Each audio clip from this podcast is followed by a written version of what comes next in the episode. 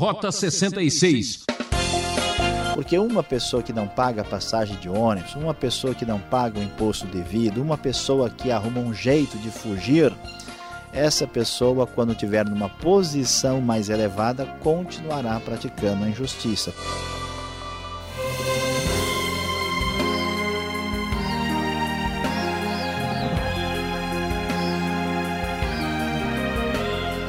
Alô, alô, alô, gente! Aqui é Beltrão com mais um programa Rota 66. Continuamos explorando o quinto livro da Bíblia, Deuteronômio. E o professor Luiz Saião vai comentar os capítulos 19 até 21. O tema dessa aula será Justiça nos mínimos detalhes. É, como diria Rui Barbosa, de tanto ver triunfar as nulidades de tanto ver prosperar a desonra, de tanto ver crescer a injustiça, de tanto ver agigantar-se os poderes nas mãos dos maus, o homem chega a se desanimar da virtude, rir da honra e ter vergonha de ser honesto. Por mais atual que seja essa declaração, há esperança para quem espera em Deus. Acompanhe essa exposição e veja como o homem pode ser outro quando segue as Escrituras.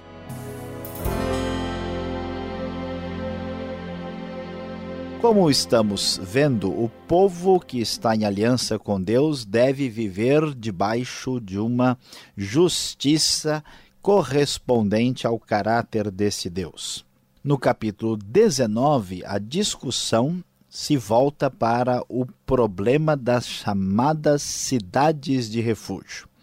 O que, que acontecia no caso das cidades de refúgio?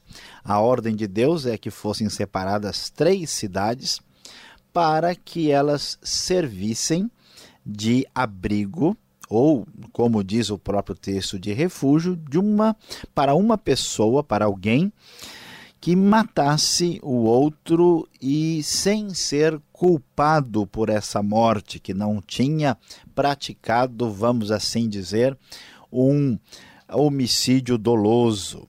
Versículo 4 em diante, então, nos diz assim na NVI: Este é o caso em que um homem uh, que matar outro poderá fugir para lá para salvar a vida. Se matar o seu próximo sem intenção, sem que houvesse inimizade entre eles. Por exemplo, se um homem for com o seu amigo cortar lenha na floresta, e ao levantar o machado para derrubar uma árvore, o ferro escapar e atingir o seu amigo e matá-lo, ele poderá fugir para uma daquelas cidades para salvar a vida. Do contrário, o vingador da vítima poderia persegui-lo enfurecido e alcançá-lo caso a distância fosse grande demais e poderia matá-lo muito embora este não merecesse morrer, pois não havia inimizade entre ele e o seu próximo. É por isso que lhes ordeno que separem três cidades. Observe a preocupação para que a justiça fosse feita aqui no capítulo 19. Uma pessoa poderia matar o outro acidentalmente, como acontece, por exemplo, um trabalhador de uma construção pode derrubar um saco de cimento que atinja a cabeça e de uma pessoa e de um outro homem que o leve a morrer. Então é diferente esse tipo de homicídio do homicídio premeditado. E a lei pretendia fazer uma separação para que não houvesse excessos aí por parte dos parentes ou amigos daquele que havia falecido. Aqui não poderia haver um excesso de furor do vingador da vítima.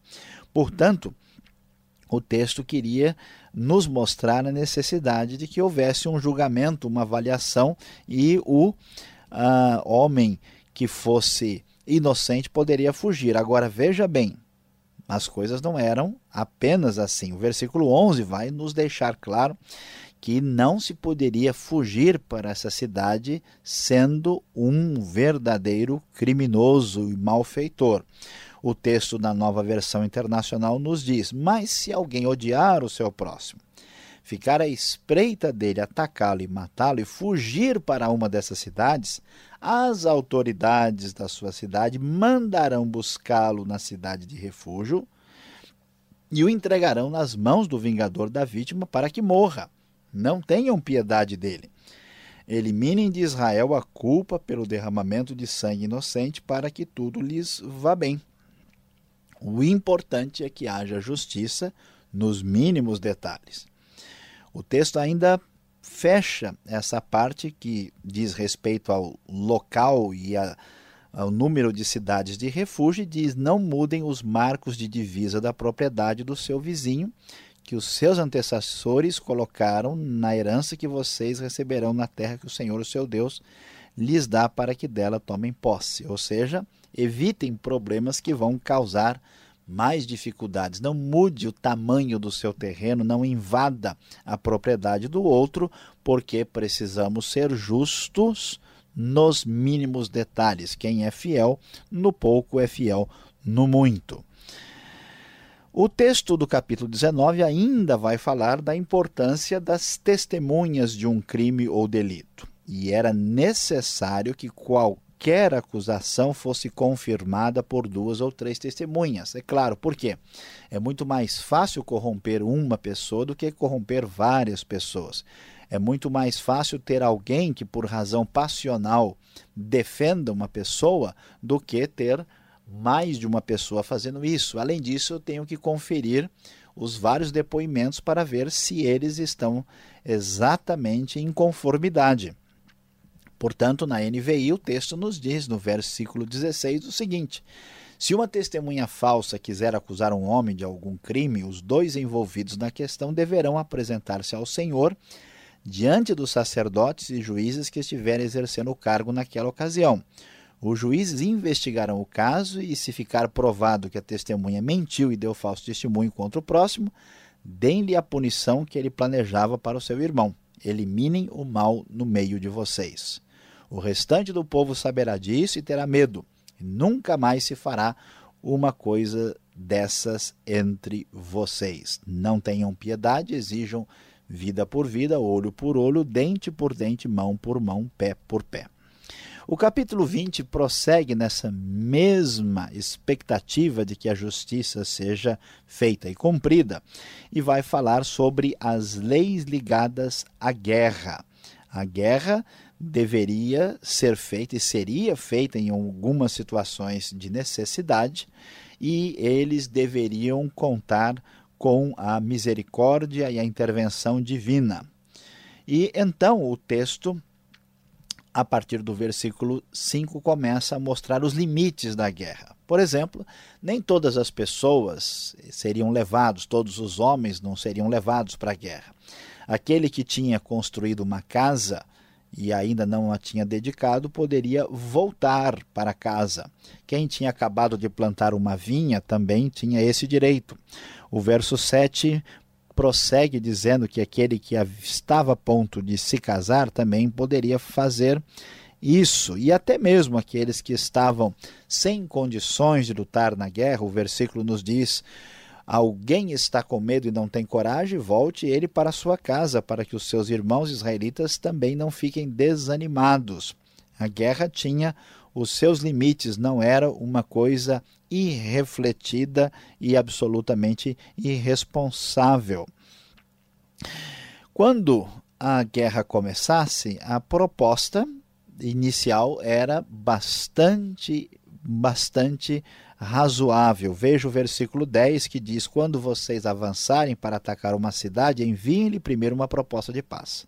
Evitem aí uma atitude feroz, cruel e desequilibrada. Se os seus habitantes aceitarem e abrirem as portas, eles serão escravos de vocês e farão trabalhos forçados. Mas se recusarem a paz, aí se tinha a cidade e o Senhor lhes entregará nas suas mãos.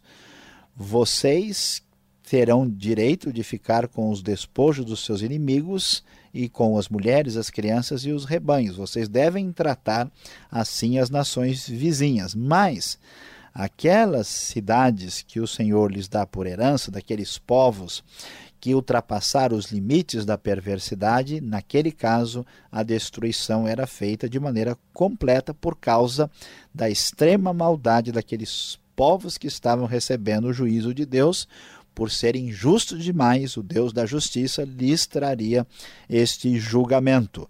Mas é muito importante observar a postura de sensatez, separando um caso do outro, separando uma situação de guerra por defesa de uma guerra a, que tinha sido ordenada por Deus, tendo a consciência de que as coisas precisavam ser diferenciadas. Capítulo de número 21 a, prossegue nos informando mais detalhes sobre a importância da justiça nos mínimos detalhes. Não só no caso das cidades de refúgio, das testemunhas e da guerra, mas também havia o caso, como nós vemos no 21, dos homicídio não desvendado, aquele que ninguém poderia saber ah, por que, como aquela pessoa havia morrido. Se alguém era encontrado morto no campo, ah, num lugar distante, as autoridades deveriam sair e medir a distância do corpo até as cidades vizinhas. Então, as autoridades da cidade mais próxima do corpo eh, teriam que apanhar uma novilha que nunca foi usada e fazer uma espécie de cerimônia de sacrifício especial para se ressaltar a importância a relevância ah, de que um assassinato não poderia passar em branco.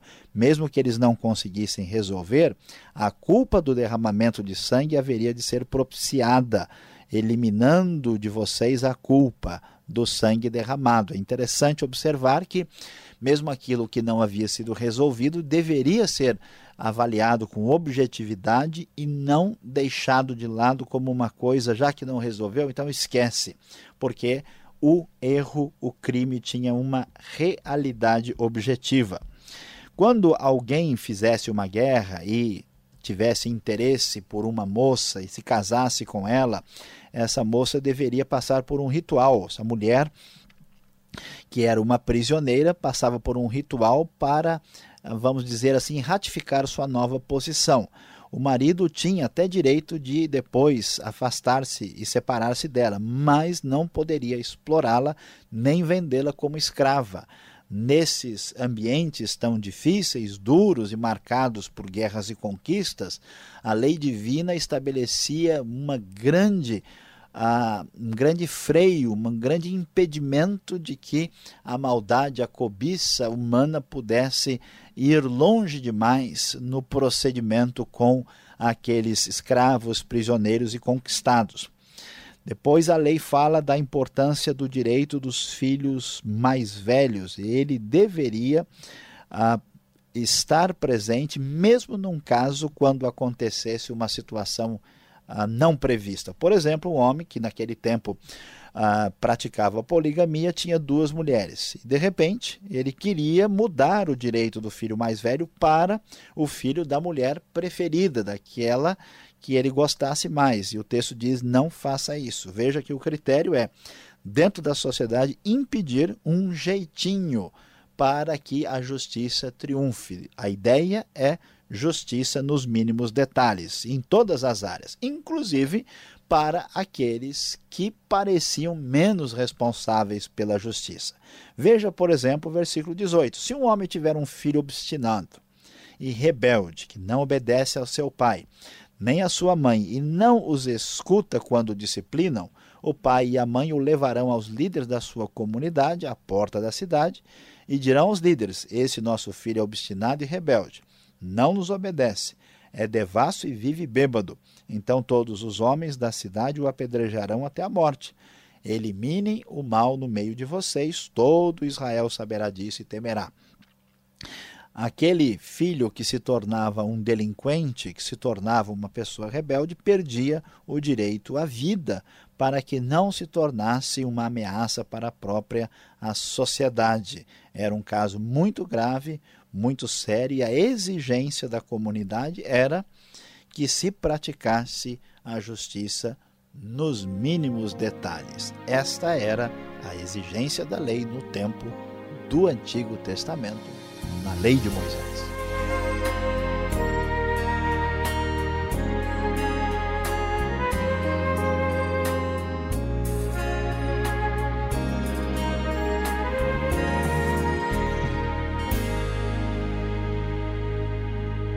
Esse é o programa Rota 66, o caminho para entender o ensino teológico dos 66 livros da Bíblia. Estamos na série Deuteronômio, estudando os capítulos 19 até 21.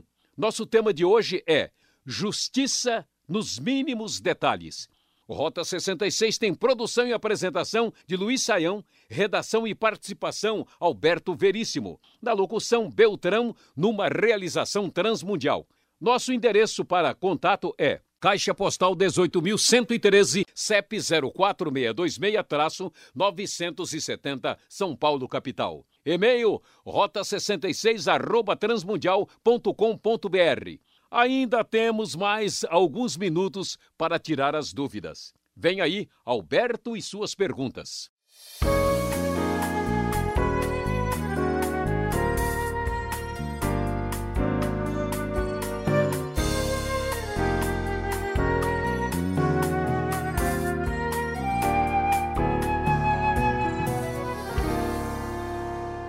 Vamos seguindo em frente com o nosso estudo bíblico de hoje, agora fazendo perguntas nos mínimos detalhes para o professor Luiz Saião.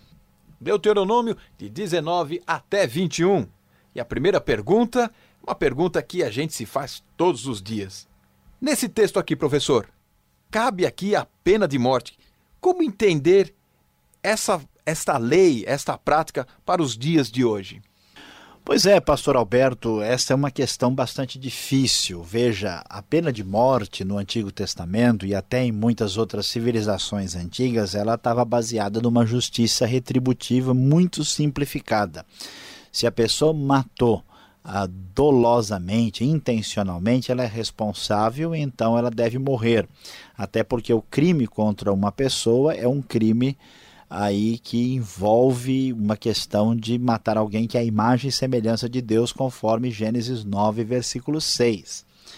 A, a questão é que leva a gente a, a pensar sobre a dúvida a respeito da pena de morte envolve dois elementos. O primeiro é a recuperabilidade dessas pessoas. Né? Nós vivemos, por exemplo, numa época uh, da graça no Evangelho, nós temos visto pessoas plenamente recuperadas e essa não era a perspectiva ou a expectativa da lei nesse contexto. A gente, por exemplo, imagina que talvez muitos cristãos primitivos teriam dificuldades em aplicar a pena de morte a partir da mentalidade que a gente vê em muitos escritos.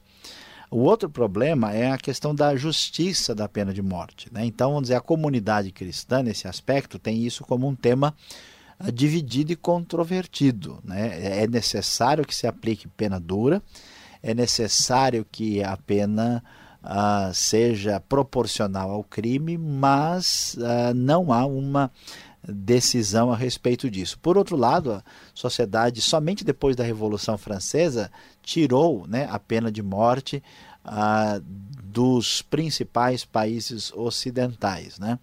E se nós conseguirmos avaliar todas as situações, a gente pode chegar a uma conclusão uh, mais objetiva a respeito do assunto. Não faz muito tempo, nos Estados Unidos, onde se pratica a pena de morte, um criminoso que já havia matado e estuprado, ele pediu a pena de morte para ele, dizendo: por favor, eu não tenho como parar, tirem a minha vida. Então, uh, não dá para a gente definir essa questão aqui no Rota 66. Ela é complexa, precisa ter, ter justiça dura, mas uma justiça que não cometa mais injustiças e que observe os casos de maneira separadamente, que também é um princípio que tem aqui na lei.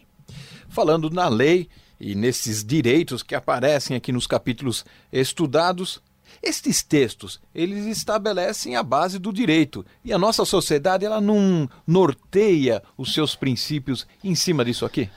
Olha, existe muita coisa em comum. A nossa sociedade ocidental, particularmente a brasileira, tem bastante influência do direito romano. Né? Existe aí, é, por alguns países, por exemplo, anglo-saxões, tem uma tradição um pouquinho diferente mas há algumas coisas que precisam ser consideradas, pastor Alberto, porque ah, veja bem, a, a, ideia que nós temos aqui é que é necessário aplicar-se a justiça, é necessário colocar como um valor assim indiscutível a vida humana, ah, e é necessário ter um Estado constituído que tenha leis justas, com um legislativo e um executivo que funcione para que a sociedade possa ter condições de prosseguir. Agora, há um detalhe que merece uma atenção e consideração especial.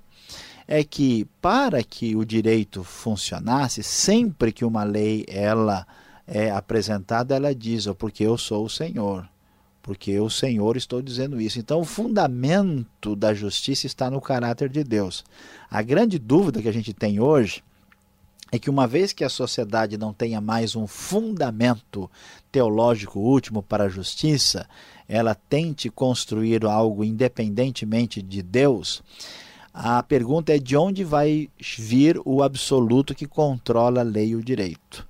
Aí nós começamos a correr o risco que os grupos poderosos, né, que os grupos que têm mais recursos possam acabar direcionando as leis para o seu próprio interesse e aí desapareça a justiça e a verdade. Então é a grande crise pela qual nós devemos orar e até mesmo tomar uma atitude nítida, porque sem essa base o direito necessariamente será manipulado, porque o homem sozinho não chega a lugar algum. Olhando mais para frente no capítulo 21, lá no verso 10, a gente parece que encontra racismo no meio do povo. Era proibido ou não casar casar-se com mulheres estrangeiras ou entre eles os estrangeiros? Neste caso específico aqui. Muito boa pergunta e a nossa resposta é bem objetiva. Na verdade, não há racismo. Um povo estrangeiro não era rejeitado por uma razão racial. A pessoa se confunde, porque nós acabamos de ler aqui que a pessoa, que o, o, o israelita né, poderia casar-se com uma prisioneira de guerra. Por outro lado, o texto diz: vocês não podem tomar mulheres dos outros povos. Então, pode ou não pode? A questão não é a raça, a etnia, o povo. O problema é a questão do Deus verdadeiro. Então, se uma pessoa de uma outra nacionalidade, de qualquer outra origem, a viesse a crer no Deus de Israel e passasse a fazer parte do povo, no caso do homem, ele tinha que ser circuncidado, a mulher deveria adotar a fé de Israel, não haveria problema nenhum, não importa a origem da pessoa, a questão é a fé no Deus verdadeiro. Então, é uma diferença significativa, né? Você não aceitar a pessoa por causa das suas práticas, costumes, ideias religiosas e rejeitar a pessoa porque ela tem de uma etnia diferente. Não é racismo no sentido técnico do termo. Agora eu estou olhando aqui para um texto e hoje em dia, quando você fala em crianças, adolescentes e quer dar uma disciplina, um corretivo, já causa muita polêmica. No caso aqui, um adolescente ele era apedrejado. Olha o absurdo. Eles não estão é, extrapolando demais na disciplina e aí fica difícil, né?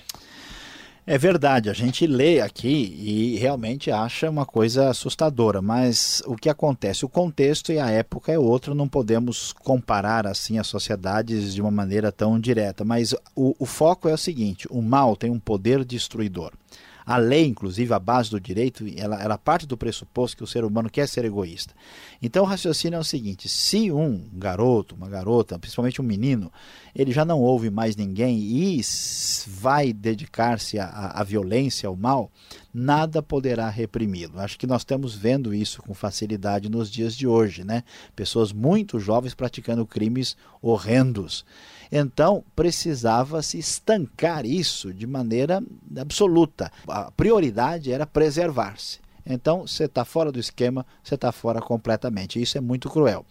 Nós não vamos fazer uma coisa dessa em pleno século XXI, mas o princípio de que esse mal precisa ser estancado e que não podemos tratar pecadores como inocentes que não sabem de nada, isso deve ser considerado sim. Por isso que é bom de vez em quando dar uma olhada nas escrituras. Você que está nos acompanhando, vem agora a aplicação do estudo para você.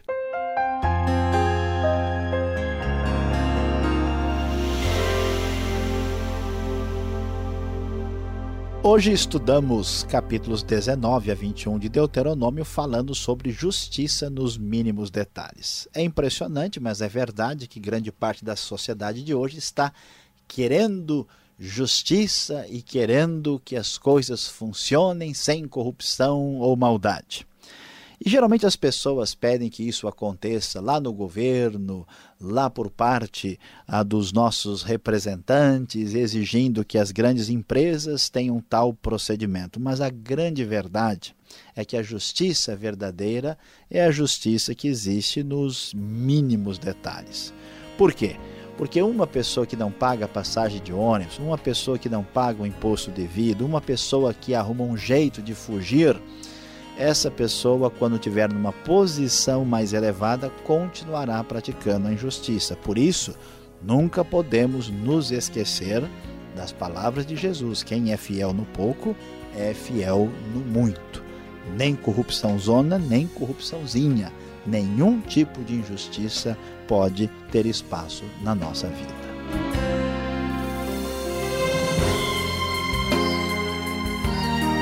Rota 66 de hoje chega ao fim. Esperamos você nesse mesmo horário e sintonia.